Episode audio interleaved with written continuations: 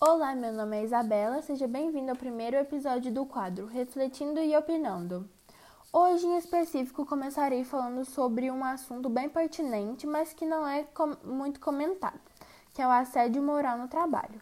De acordo com uma notícia apresentada no site Justiça do Trabalho no dia 14 de 4 deste ano de 2021, a quinta turma do Tribunal Superior do Trabalho condenou a Van, lojas de departamentos, a pagar uma indenização de 100 mil reais a um empregado com deficiência mental por assédio moral.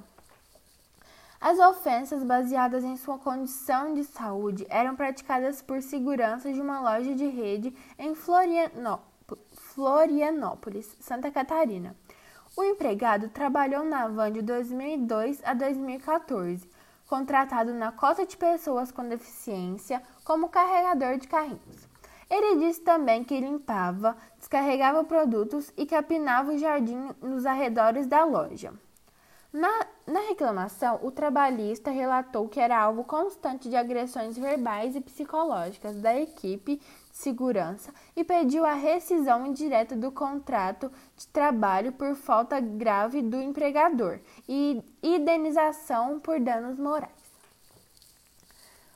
Olha, infelizmente essas ações ainda acontecem com frequência e algumas características desse abuso são condutas abusivas e repetitivas no ambiente de trabalho, situações humilhantes e constrangedoras para o trabalhador, sobrecarga deliberada de trabalho, vigilância excessiva constante e sonegação de direitos. Esse assédio no ambiente de trabalho é dividido de três formas, sendo elas a vertical, que é as relações de trabalhos marcadas pela diferença de posição hierárquica, que ela essa vertical sendo dividida, dividida em outras duas, que é a descendente, que é o assédio praticado por um superior, superior hierárquico, e a ascendente, que é assédio praticado por subordinado. Já outra é a horizontal, que é as relações de trabalho sem destinação hierárquica, ou seja, entre colegas de trabalho sem relação de subordinação. E também tem a mista, o misto, que é que consiste na acumulação do assédio moral vertical e do horizontal. A pessoa é assediada por superior, superiores hierárquicos e também por colegas de trabalho com quais não mantém relações de subordinação.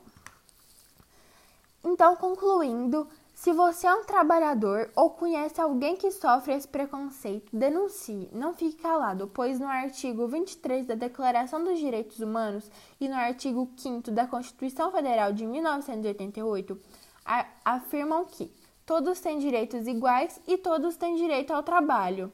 E não seria nada fácil e nada suportável você estar ali ralando, trabalhando e ainda sofrer, sofrer com essa atitude completamente sem fundamento e ridícula. Assim se encerra nosso episódio por hoje. Obrigada pela atenção e até a próxima.